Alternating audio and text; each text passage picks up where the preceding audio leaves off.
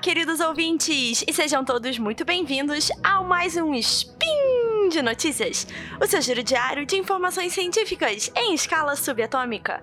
Meu nome é Isabela Fontanella e hoje, dia 17 Borean, do calendário Decatron, ou dia 15 de fevereiro, do calendário gregoriano, falaremos de finanças pessoais. E hoje, galera, hoje é o dia para estrear no Spin de Notícias 2019, eu vou responder a dúvidas dos nossos redatores e dos nossos padrinhos sobre investimentos. Enquanto a vinheta roda, vocês me imaginem que nem o tio Patinha, Patinhas nadando em moedinha. Vamos lá. Speed Notícias.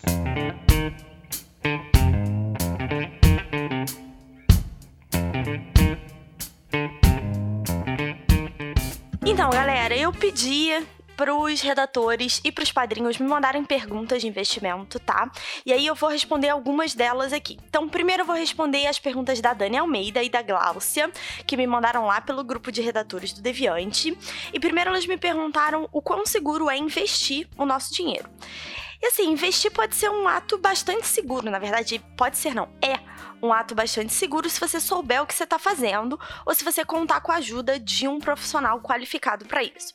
Por exemplo, há uma série de investimentos como LCIs e CDBs que são cobertos pelo Fundo Garantidor de Crédito, que é uma instituição privada sem fins lucrativos. E como é que isso funciona?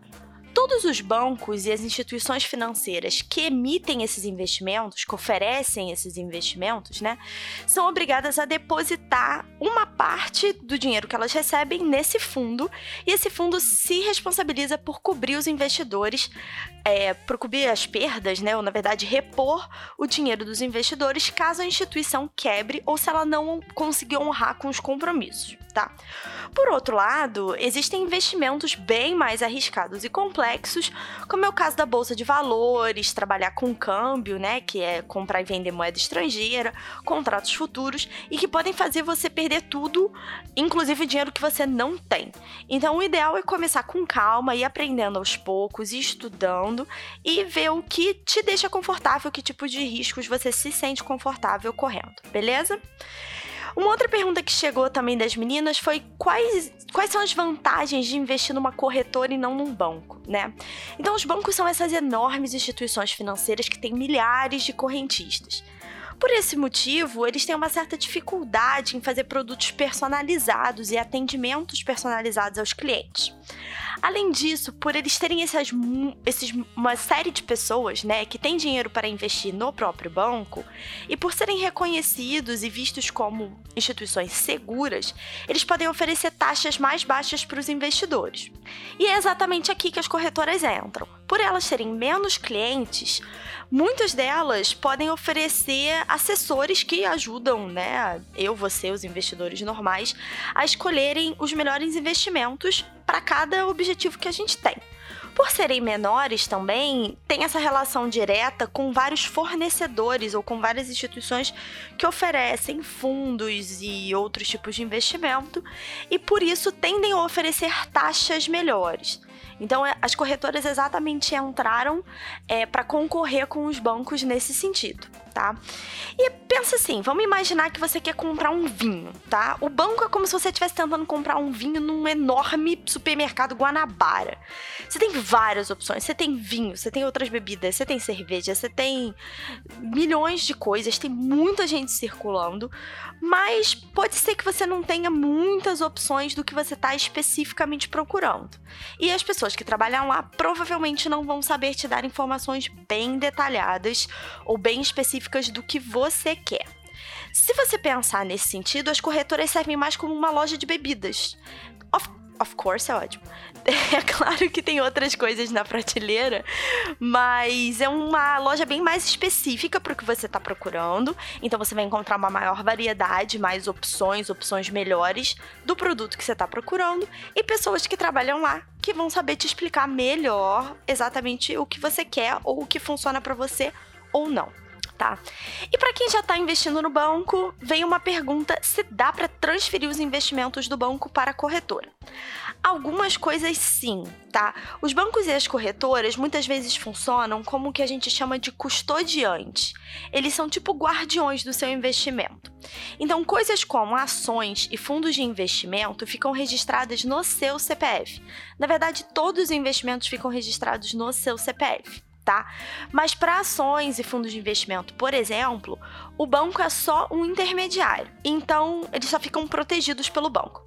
Esses são os produtos que podem sim serem transferidos para uma corretora, de um banco para uma corretora ou entre corretoras, sem que você tenha que sacar o dinheiro. Para isso, basta você ir na corretora para onde você quer levar o seu dinheiro e fazer esse pedido. Cada corretora tem o seu próprio sistema, então tem que perguntar mais especificamente tá?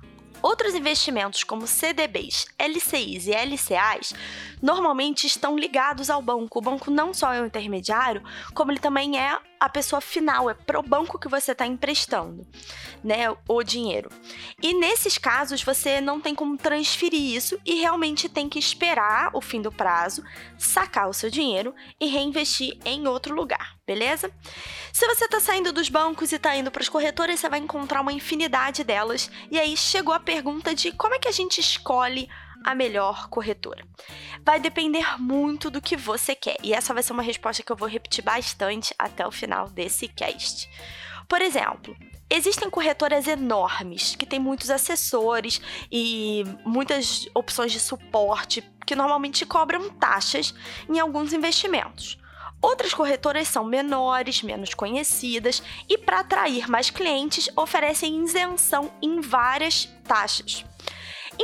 Então vai depender muito aí do produto que você quer usar.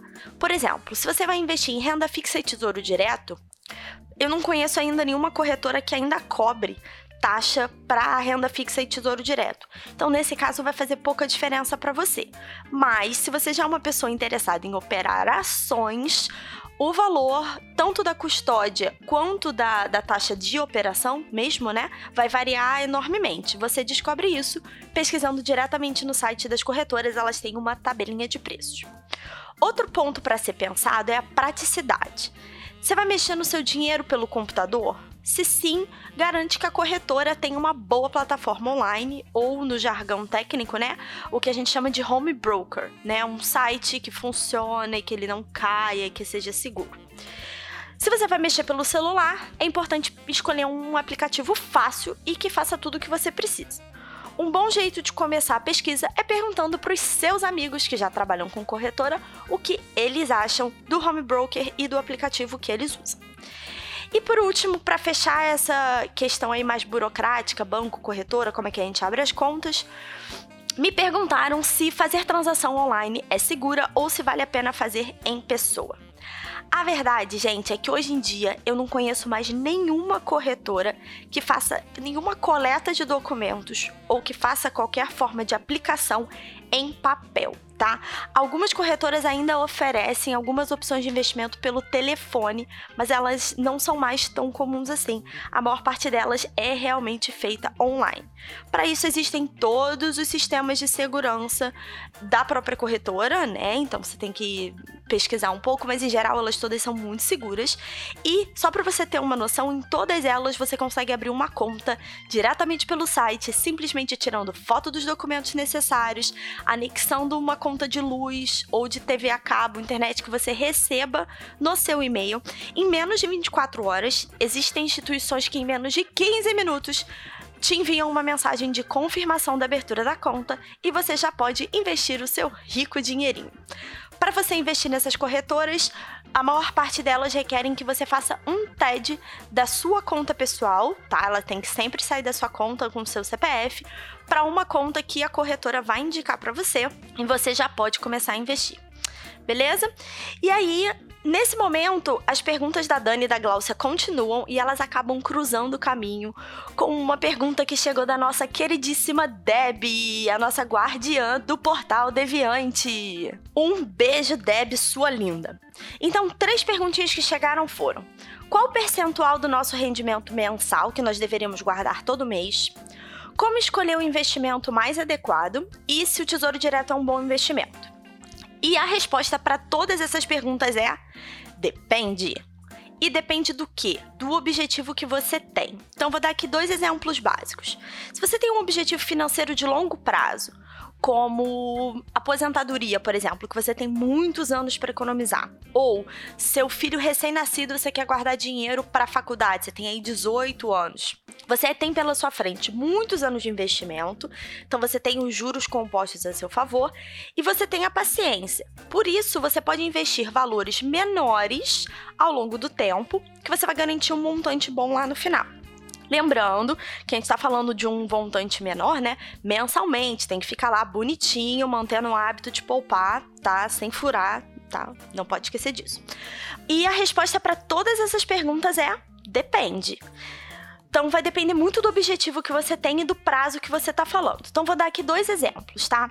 Se você tem um objetivo financeiro de longo prazo, com que você vai ter ainda muitos, muitos anos de investimento para poupar, como por exemplo, aposentadoria, ou se você tem um filho recém-nascido que você está guardando dinheiro para a universidade dele, valores menores investidos todos os meses desde que você mantenha o hábito e a constância, né, de depositar sempre esses valores, podem ser suficientes para você alcançar esse montante lá no futuro, tá?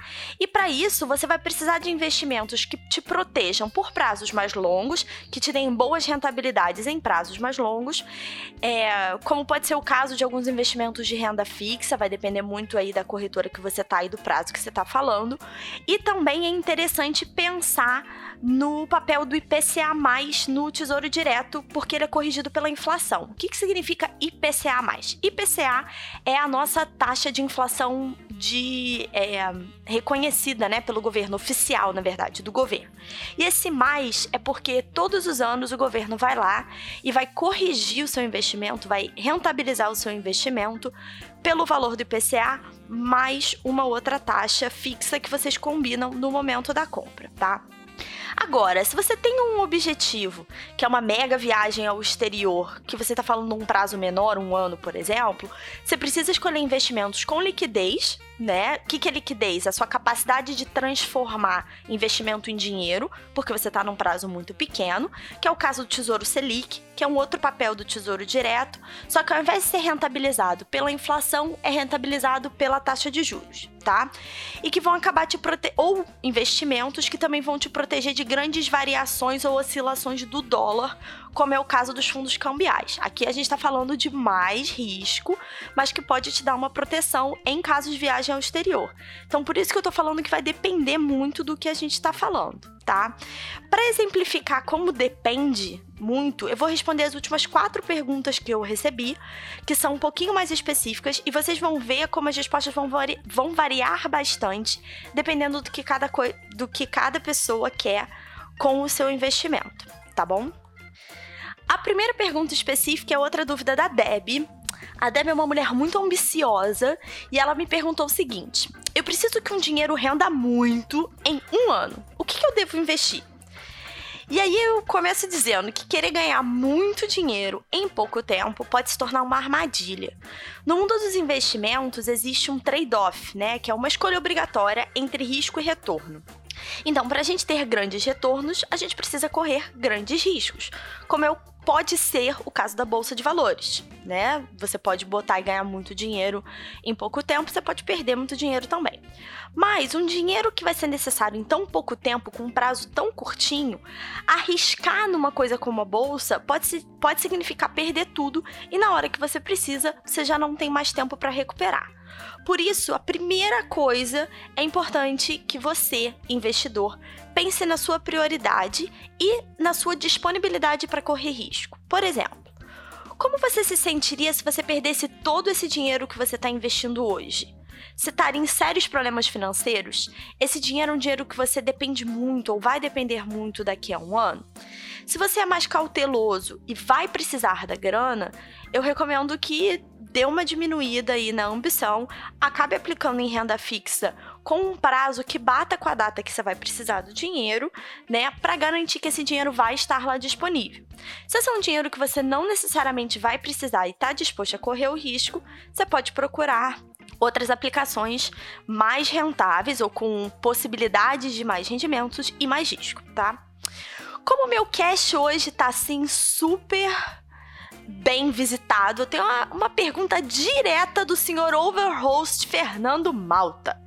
Ele perguntou se Tesouro Selic vale mais do que o pré-fixado no longo prazo. E qual é a minha resposta padrão nesse cache? Depende. O Tesouro Selic rende a taxa de juros que, né, que a gente falou ali em cima. Enquanto pré-fixado tem uma, uma taxa fixa que você determina no dia da compra e que não vai mudar por nada nem se chover canivete. A verdade é que a expectativa do mercado, pela expectativa do mercado, essas duas taxas se equivalem. O que, que isso quer dizer? Se o prefixado de dois anos está pagando 8%, é porque o mercado espera que a Selic se equivale a isso nos mesmos dois anos. Se você discorda disso e acha que a Selic vai render mais, coloque dinheiro na, no Tesouro Selic.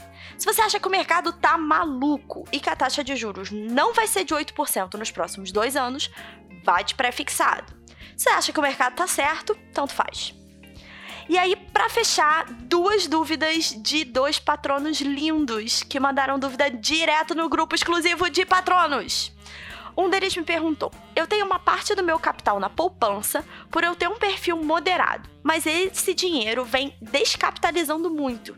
Qual seria uma aplicação segura para ele hoje? Quero dizer que só de ouvir a palavra poupança já me dá calafrios, né? porque a poupança perdeu a sua atratividade nos últimos tempos, já que ela não cobre mais ou ela não garante mais que ela cobre as perdas com a inflação. E como a taxa Selic está abaixo dos 8,5%, a gente entra na regra da nova poupança, que rende 70% da Selic. A Selic hoje está em 6,5%, 70% de 6,5%, a poupança hoje está rendendo mais ou menos 4,5%. É verdade que investimentos na poupança não pagam imposto de renda, mas outros investimentos também não, como LCI e LCA, e eles rendem, em média, nas corretoras, algo em torno de 90% do CDI. O CDI não é exatamente igual a Selic, mas é uma taxa muito parecida, então a gente pode comparar só para fins de ter aqui uma conta, tá? Uma outra opção é deixar o seu, seu dinheirinho no Tesouro Selic, que rende, por definição, 100% da taxa Selic. Paga imposto de renda, mas tem a liquidez diária, que é igualzinha à poupança. Então, basicamente, no caso do nosso excelentíssimo patrono, qualquer renda fixa que pague mais do que 70% da Selic vai estar valendo mais a pena do que a poupança. Para fechar, a última dúvida de um patrono lá do SciCast veio o seguinte: como administrar uma reserva de 25 mil reais? Por ter um salário variável, esse é meu fundo de segurança e eu sei que eu preciso de um investimento de liquidez rápida e com baixa taxa de administração. Mas qual? Esse aqui já é um patrono mais conhecedor, tá falando de liquidez, taxa de administração. E aí a gente tem três boas soluções. Para quem precisa de uma grana para qualquer dia que a gente não sabe quando é, liquidez é a palavra-chave. Como eu falei lá em cima, liquidez é a sua capacidade de transformar um investimento em dinheiro. No caso do nosso patrono, eu sugiro três opções. Primeiro, o Tesouro Selic, já falei bastante aqui nesse spin, liquidez diária e garantia do Tesouro Nacional. Segunda opção, um fundo DI de liquidez diária com taxa menor, desculpa, com taxa de administração menor do que 0,3%, isso aí, 0,3%. Se for maior do que isso, não vale mais a pena, porque 0,3% é a sua taxa no Tesouro Direto. Então, se o fundo está te cobrando mais do que isso, vale a pena deixar no Tesouro Selic, tá? Você encontra fundos DI de liquidez diária na plataforma da sua corretora de preferência. Outra opção são CDBs com liquidez diária que pagam 100% do CDI. Sim, eles existem, caros ouvintes. Eles existem principalmente nos novos bancos digitais que estão surgindo por aí. Então, façam suas pesquisas. Se você trabalha num desses bancos que eu acabei de falar, ou numa das corretoras com esses fundos DIs maravilhosos, e quiser ouvir eu ou a galera falando bem dos seus produtos e explicando como eles funcionam, fala com a gente aqui em contato@saicast.com.br. Será um prazer receber o seu rico dinheirinho. Eu recebi várias outras perguntas que envolviam dívidas, ações, reforma da previdência que não deu para cobrir aqui, eu já tô estourando meu tempo. Malta não me mata. Mas se você também quiser deixar a sua pergunta, é só comentar no post. E se você quiser tirar dúvidas comigo sobre dinheiro, de física com pena, matemática com Diogo Bob ou sobre unicórnios com a Jujuba, é só se tornar nosso padrinho no PicPay, no Patreon ou no Padrim. Um beijo e muita riqueza pra gente. Inshallah, gente. Até amanhã.